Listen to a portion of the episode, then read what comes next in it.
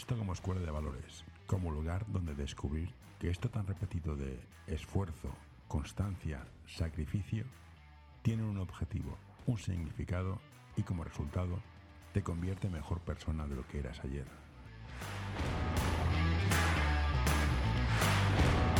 Hola Marina, gracias por tomarte un café, esta vez literalmente un café. Hay ruido de fondo, estamos al lado de un colegio donde a veces entrenas. ¿Quién eres tú? ¿Quién es Marina?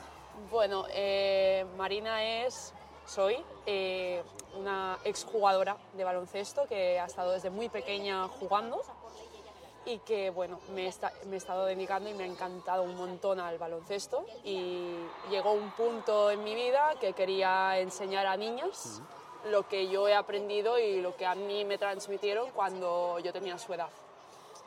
Y entonces, bueno, tengo un poco de trayectoria jugando en diferentes equipos y ahora pues estoy entrenadora en el Lima Horta Basket actualmente. ¿Tú me estás jugando en tu pueblo? Calderón de la Barca, ¿cómo se llama? San Andrés de la Barca. San Andrés de la Barca, un pueblo que está lejos. Yo he jugado, jugué allí cuando era joven. ¿Cómo saltaste allí en una Almeda? O sea, o sea, algo tendrías. ¿Cómo empezaste a jugar a básquet? Bueno, yo empecé, fue muy gracioso porque fue en unas, fiestas, en unas fiestas del pueblo que en una plaza al lado de mi casa pusieron unas canastas y yo llevaba mucho tiempo pidiéndole a mi padre que me ayudara sobre todo a, a aprender a jugar a básquet porque yo en algún momento quería hacer el salto y jugar y me vieron en unas canastas chicos del club del pueblo y me dijeron, oye, pues vete a probar. Y entré en el equipo a media temporada, estuve entrenando durante media temporada de mini y en preinfantil empecé a jugar. Y bueno, el primer año de preinfantil todo muy bien, lo, lo aproveché para formarme a tope. Eh, además estaba también en paralelo con mi padre que me echaba un cable. ¿Tu padre es entrenador? Sí, mi padre fue entrenador en, su, en sus tiempos. Y en infantil ya, pues yo me lo quería tomar un poco más en serio. Ya el club ya me subía a cadete femenino. Yo estaba en infantil, me subían al cadete A. Y también me subían a entrenar con el senior de segunda catalana. ¿Y te daba la vida para, tanto? Bueno, es que me daba la vida porque era una niña, una cría de, de segundo de la ESO que hacía lo que quería con los estudios porque le iba genial todo. Ah, vale, vale y a nivel básquet es que me, me iba súper bien y me gustaba tanto que a mis padres no les, no les importaba porque al final vivíamos al lado del pabellón. Entonces, bueno, pues ahí llegué y ya me dijo el entrenador del senior, me acuerdo, ahora es actual entrenador en el Copa del Safa Claro. Y me, me, lo dijo, o te vas o te vas a estancar. Y me dijeron, prueba aquí y justo me salió el Almeda, unas puertas abiertas, que fui y el último entreno de las puertas abiertas me dijeron que había un hueco en el equipo, que si me quería quedar y allí me quedé. Ayuda a mantener este podcast en anorta.com barra colaborar. Almeda es un equipo de preferentes. Sí. ¿Cómo es un ambiente de pueblo, tus amigos, juego porque me divierto, voy mejorando? a un equipo de preferente? Uf, un cambiazo, un cambiazo muy grande, muy grande. Porque en el pueblo, en mi pueblo era la que quizá, no la que más mejor lo hacía, sino que yo le echaba muchas horas y se me quedaba corto muchas veces. Luego llegar a la Almeda, que es un preferente, bueno, yo me acuerdo que era jugar fases de preferente para ganar y jugar en preferente B y ganar preferente B y era un cambiazo porque tenía unas super compañeras eh, que llevaban muchos años jugando en esas categorías, que se habían quedado a las puertas de campeonatos de España y claro, el nivel no era el mismo. Estaba dos pasos por debajo y tenía que espabilarme para estar a su altura. Me refiero, la presión de juego por divertirme en un nivel B, C, D, es que de ganar preferente B para subir a preferente A y hemos de ir a campeonatos de España. Esa presión, cuando tenías que 13, 14...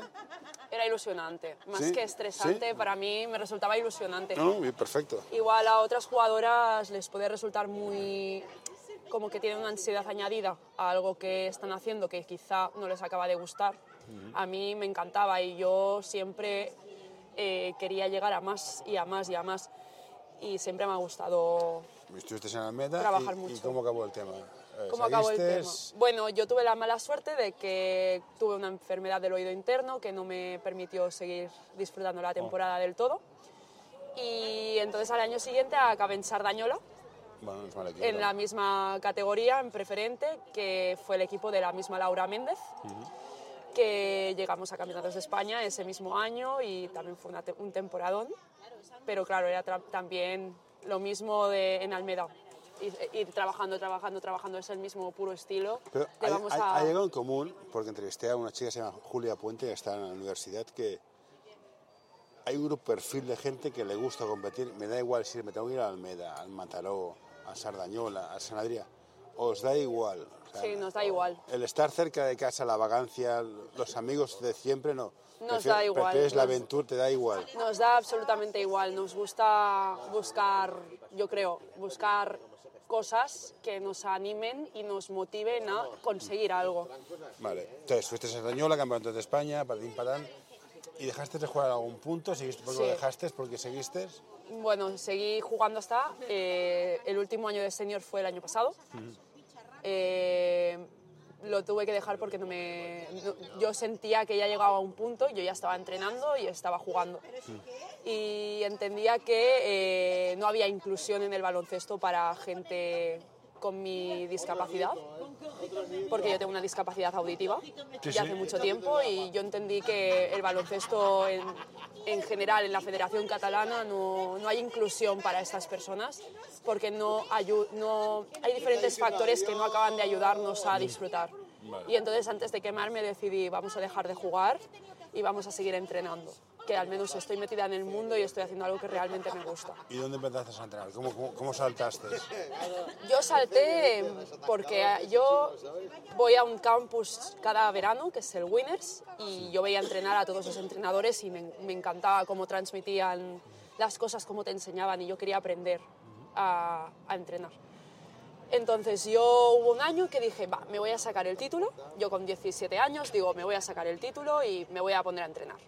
Yo empecé en un cadete inter, que estaba de segunda, pero eh, estaba de segunda entre medias, porque mi compañero, mi, primer, mi compañero entrenador, eh, trabajaba de, de- en, una, en una empresa y tenía que hacer muchos viajes y la mayor parte de la carga de trabajo de, de entrenos me, me lo quedaba yo.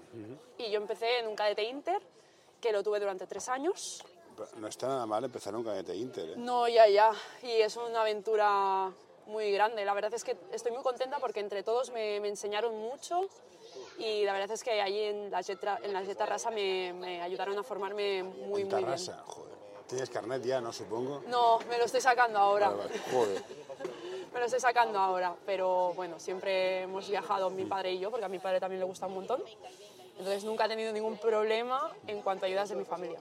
Pero sí que es verdad que yo en Tarrasa acabé muy bien, estuve muy contenta, eh, me ayudaron muchísimo a aprender y por circunstancias de la vida, por desacuerdos de lo que fuera, no, no seguí allí y me busqué una aventura fuera una vez más y acabé aquí de, de rebote, la verdad. ¿Tú crees que un entrenador necesita ciclos de 4 o 6 años como máximo para aprender? Yo creo que tienen que aprender, que con un título no, no basta, que necesitan, necesitan experiencia previa con alguien que realmente sepa. Pero en el, en el Lima, puedes estar 6 años, pero a los 6 años ya está. Has visto todo lo que tienes que ver y es bueno cambiar. Sí, yo Y- creo que sí. ¿Y crees en los ciclos de dos años para los entrenadores? Como, o- como o- ciclos en todos los años. Ciclo de dos años. De dos años. ¿Llevo un equipo dos años y lo cambio? ¿O eso es.? No, no, creo, no creo- Depende del equipo. Yo no creo en los ciclos. Yo lo que creo es en las sensaciones de cada entrenador. Bueno, llámalo ciclo, llámalo sensaciones, llámalo horóscopo. Yo, yo, mm, me bas- yo me basaré, por ejemplo, si yo tengo que cambiar y dejar un equipo para el siguiente entrenador, será porque yo creo que lo que les puedo enseñar ha finalizado, que tiene que llegar otra persona para enseñarles otra vez. Entonces, ¿eso puede pasar cuando? Al cabo del año, al cabo de dos, al cabo de tres, no se sabe. Al final, tú coges un grupo, les transmites todos los conocimientos que tú puedas y pueden pasar hasta tres años que igual no les has enseñado todo. Dependen un poco de las sensaciones tanto de- del entrenador como de, la de las jugadoras. ¿Y como entrenadora qué prefieres? ¿Un equipo donde todas son muy buenas o donde hay cinco buenas y cinco muy malas? A ver, ni cinco, ni cinco muy buenas ni cinco muy malas, porque al final no se pueden trabajar bien. Al final no es trabajable, son, Entonces, son do- jugadoras... 12 buenas, entonces. Bueno, a mí me da igual, mientras sean equipos equilibrados, yo si trabajo... Ah, no, no hace trampa. He dicho 12 buenas, no he equilibrado, he dicho 12 buenas. A ver, yo por preferir, prefiero un equipo de 12 que no ha tocado el balón. Nunca en la vida. Porque ¿Sí? me gusta enseñar, enseñar de cero. ¿Y por dónde empiezas? ¿Cómo empiezas a enseñarles a jugar? El bote, el pase, los conceptos de juego, por qué hacemos esto, por qué el spacing, por qué no sé qué. O vas a piñón, vas a aprender a votar, porque lo digo yo. No, no, le, me gusta la filosofía que, que he ido adoptando con los años de dar un sentido a todo lo que están aprendiendo. Porque ellas muchas veces, hablo de pequeñas, eh, llegan sin tener ni idea de normativa, de, de qué, de qué consiste el juego. Entonces a mí siempre me gusta empezar, si no han jugado nunca, en un primer entreno a hacer un partido algo que nadie defiende, que es hacer un 5 contra 5. Lo hagan mal o bien, pero a mí me gusta empezar con un 5 con 5. Cuando hago el 5 contra 5, a partir de aquí, ya sea en un amistoso o lo que sea, yo les explico, vale, pues hoy vamos a trabajar el bote. Y antes del entreno siempre me las cojo, siempre tú me ves en, en la grada, me las cojo, hablo con ellas, digo, ¿os acordáis de aquel momento en el que estábamos jugando, no sabíais cómo tal? Pues hoy os voy a enseñar a resolver esto. Y sin querer ya estoy metiendo conceptos técnicos en algo que para ellas tiene algún tipo de sentido. Y pues, por ejemplo, eh, no, no saben cómo finalizar o no sabían cómo, por qué no les entraban las canastas, que a ellas les dice- lo, lo dicen mucho. Pues vamos a enseñar las finalizaciones, cómo hay que equilibrar las finalizaciones, cómo hay que acabar, cómo hay que dejar el balón, cómo hacer los pasos bien, cómo agarrar el balón, todas esas cosas. Cuando, por ejemplo, no sabes por qué no pasas campo, por qué me la roban siempre, bueno, pues vamos a meter conceptos de bote. Vamos a aprender a botar, a alejar la mano de- de- del cuerpo y de la defensa, vamos a bajar el bote, vamos a subir cuando toca, cosas así. Yo me voy basando en ciertas cosas, en cierta manera, en un sentido que ellas ven que para ellas es el juego como tal. Pero yo no trabajo, como dicen muchas personas, pizarra. Yo trabajo a partir de la técnica individual de cada jugadora. Un entrenador a cierta edad no es un entrenador, es una especie de mentor, figura espiritual, líder, ejemplo a seguir. ¿Cómo generas la confianza para que te crean? Es que yo siempre he sido una jugadora que siempre quería y me gustaba que, que confiaran en mí. Y entonces yo he visto a muchas jugadoras en que no rendían lo suficiente porque la entrenadora no les no mostraba confianza hacia ellas. A mí me gusta ser muy cercana, pero a la vez lejana.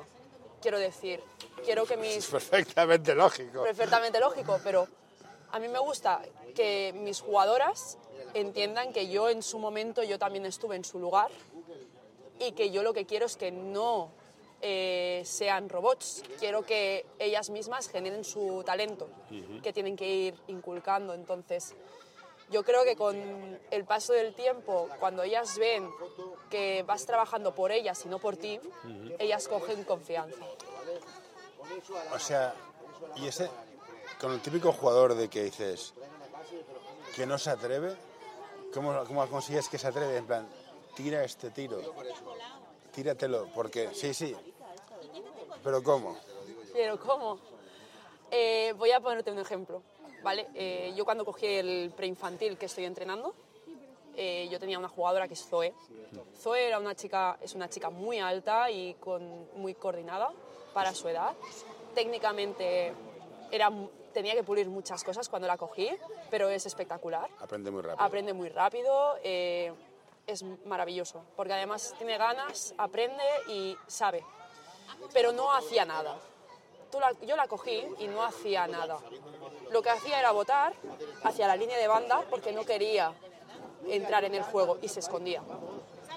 Entonces yo, eh, yo a esta chica la cogí y le- yo le intenté hacer entender que ella no está para vivir en la sombra, ni ella ni ninguna jugadora, porque a estas edades lo que tienen que hacer es disfrutar, tienen que tener ganas de meter canasta y les tienes que transmitir esas ganas de que tienes ganas de que te metan canastas para ver tú que ellas lo están disfrutando. Y yo empecé así con Zoe. ¿Cuánto ha perjudicado el miedo al fallo en la las generaciones que vienen? La poca resistencia, la frustración, el, Muchísimo. el proceso en plan, es que esto te va a costar mucho y has de aguantar la, la frustración de que no te salga durante mucho tiempo. ¿Esto cómo lo gestionas? Yo lo gestiono con que siempre les intento hacer ver, ni hacerlas demasiado mayores, ni, hacerlo, ni hacerlas demasiado pequeñas. Tienen 12 años y la edad que tengan cada, cada jugador. Eh, tienen muchos, muchos años hasta que se retiren, que puedes tener hasta 40 años, para poder crecer, para poder aprender y para poder corregir todo lo que, todo lo que tengas que corregir. Para que en un futuro, cuando llegues a senior, tengas tus recursos para poder disfrutar del baloncesto. Ya no hablo de llegar a un nivel X para competir. Yo hablo ya de tener jugadores en un club que sean resolutivos, tengan su talento y que se lo pasen bien jugando. Y para eso hay una trayectoria muy buena y muy larga, que es todo el tema de la formación. Desde que llegas de premini o escoleta hasta que es junior de segundo año. Entonces, tienes toda esta etapa, tienes que hacerles entender que tienen mucho tiempo, mucho tiempo, mucho tiempo, para que lo que no les sale hoy les pueda salir otro día. Y eso a veces eh, a mí me ha ayudado con jugadoras que, que están así. ¿Alguna vez dejaste de disfrutar jugando a básquet? Bueno, yo dejé de disfrutar en su momento cuando, cuando veía que, que no podía disfrutar con mi discapacidad. Vale. Te queda una pregunta. Con todo, llevas poco tiempo entrenando, pero ¿tú crees que a veces pasamos de disfrutar a jugar a básquet a, coño, tengo que ganar este partido porque si no, lo que sea? ¿Has, has vivido esto algo por el- en tus carnes o como entrenador o como jugadora? Sí, lo he vivido. Ya no toca disfrutar, toca ganar. No, toca da- ganar, ganar, me da ganar, igual. ganar, ganar. Y esto, a ciertas edades, ¿cómo lo incrustas en un deporte de formación? Y dices, a ver, es un juego. A ciertas edades a mí no me cabe eso. Porque, por ejemplo, tengo entendido varios clubs que, que están en un mini nivel A y luego me vienen jugadores en preinfantil que se han ido del club por X motivos, que la formación la tienen, vamos, en París, como que viene siendo, porque no, no saben votar bien, no saben entrar, no saben tirar, no es- saben hacer nada. Y esta es la siguiente pregunta. Competir a todo el mundo nos, nos gusta competir, pero ¿qué precio estamos dispuestos a pagar? ¿Cortamos jugadores antes de... ¿Cortamos jugadores? ¿Echamos a jugadores para fichar jugadores buenos? ¿Eso es formación? ¿Y entonces qué les enseñamos? No, no, pregunto, como entrenador. O sea, yo entiendo que entrenador nos gusta ganar. Y cada cual tiene un precio. Entonces, a gente le gusta ganar a cualquier precio y a gente le gusta ganar con su equipo trabajado. Correcto. ¿Cuál es, cómo, cómo justificas tú cada opción? Yo Porque lo- hay entrenadores que dicen, no, no, yo quiero ganar. Y de este equipo de 12 voy a echar a 7. Y ficho a 7 mejores. Y voy a ganar. Y dices, sí, ganarás, pero ¿cómo lo justificas? Porque no es que, sea, no es que seas un buen entrenador, es que has fichado jugadores muy buenos y no has de hacer Exacto. nada. Entonces, Eso, eso no es trabajar. Entonces, ¿tu trabajo qué es? no sé. Ahí, ¿qué, qué estás haciendo tú como entrenador? Vale, sí, puede ¿Qué ser táctica? maravilloso. Táctica. Puede ser maravilloso cogiendo la pizarra y buscando formas de, que un equipo funcione. Vale, pero si estás en... Esto te puede funcionar en un junior, te puede funcionar en un senior, te puede funcionar en un equipo de mayores. Y vas para abajo. O Y- sea, pero- pero- he, visto preminis que han echado 6. No, yo he visto preminis que han jugado gusano y gusano es una jugada que es un pase y un bloqueo en un premini. Hoy quiero recomendarte este podcast. Balap Education es un proyecto educativo y deportivo que busca la formación completa de jugadores y entrenadores. Quieren fomentar su desarrollo basado en la educación del jugador y el entrenador, mediante el análisis de situaciones reales del baloncesto desde diferentes puntos de vista. Hoy quiero recomendarte este podcast. Psych and Roll, un podcast sobre psicología y deporte en el que tratarán diversas temáticas relacionadas con ambas disciplinas. Un programa creado para aportar realidad y necesidad en torno a la psicología, además de facilitar un espacio donde la comunicación sobre ciertos temas esté libre de tabús, estigmas y etiquetas. Pues y, ya es- está. y eso Bueno, para mí me parece muy lamentable. pues, pues ya está, que hay gente para todos los colores. Y ante esto, como padre, ¿cómo defiendo yo a mi hijo, que no es muy bueno, no es muy malo, de no acabar en un sitio así? ¿Cómo los padres nos protegemos ante esto? Bueno, eh, es complicado porque al final es algo que tienes que valorar tú con tu hijo. Que tienes que valorar qué es lo que quiere tu hijo. Si quiere evolucionar, si quiere ganar, si quiere estar en un equipo a toda costa porque sí, pues entonces como padre tienes que hacerle entender a, a tu hijo, diferenciar que una cosa no es lo mismo que la otra. Pero antes de llevarlo a un club, ¿cómo sabemos los padres cuál es el club correcto? ¿Hablando con el entrenador y preguntándole la escala de valores, bla? O... Porque claro, yo puedo traer mi hijo al, al Lima que juegue, entrene contigo, pero no, no te conozco de nada. O sea, yo te dejo mi hijo, te lo dejo a ti, no te conozco de nada, me fío que no seas una delincuente, pago mi cuota. y que sea y ya lo que está. Dios quiera. Entonces, estamos muy indefensos, porque el Lima tiene la tradición de ser lo que es, ¿vale? Pero sí, hay otros clubes que no están para tonterías. Sí, exacto. Y si eres entrenador de ese club, no est- o sea, si no haces esto, te echan. También es cierto, o sea, ya he entrevistado a unos cuantos. Sí. ¿Cómo el padre, que al final es el que paga el pastel, se protege contra esto?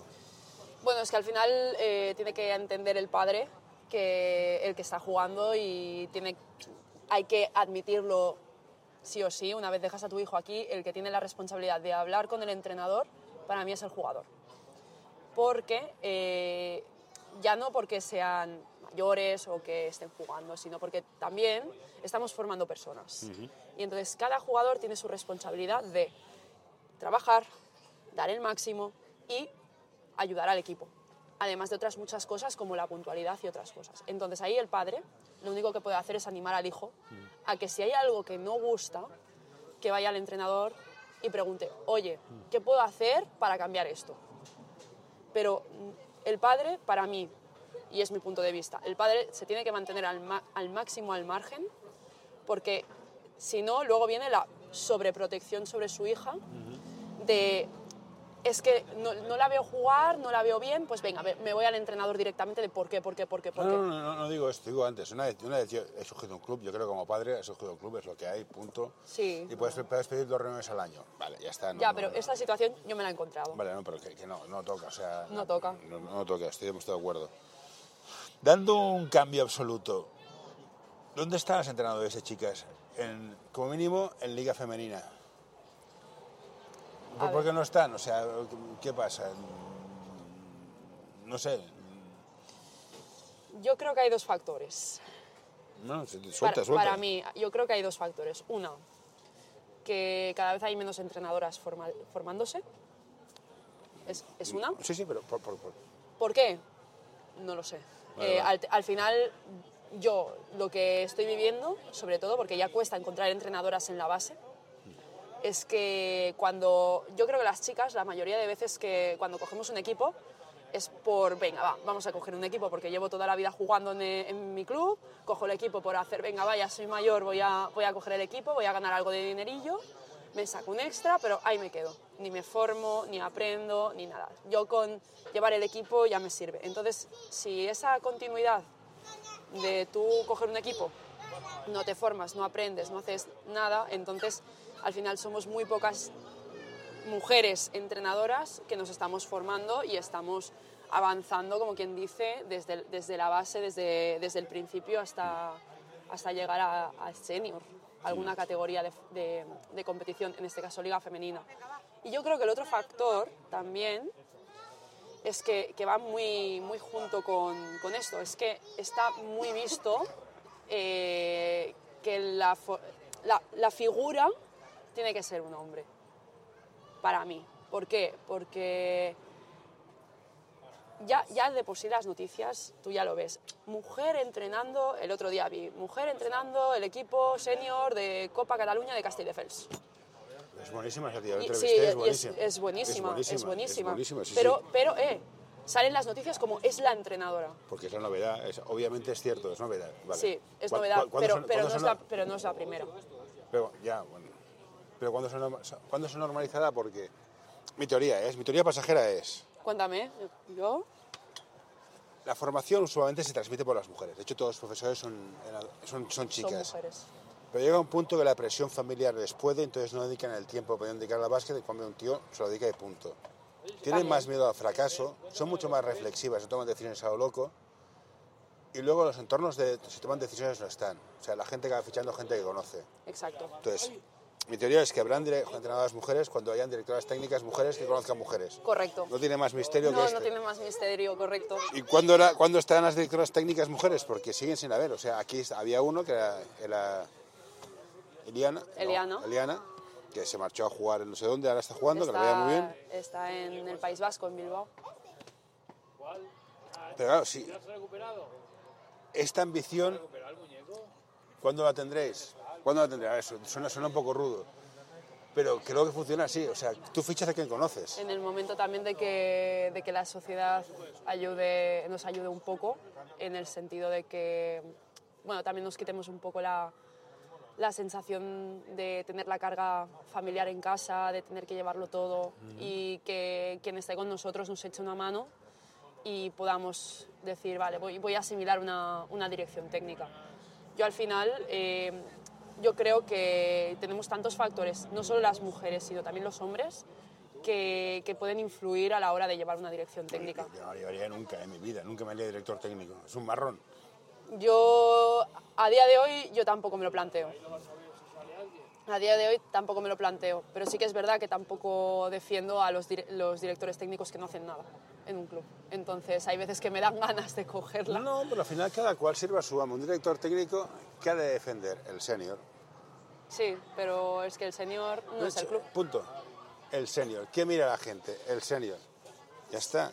Sí, Yo pero no digo que sea justo. No, Digo justo que- no es. Digo que es lo que hay.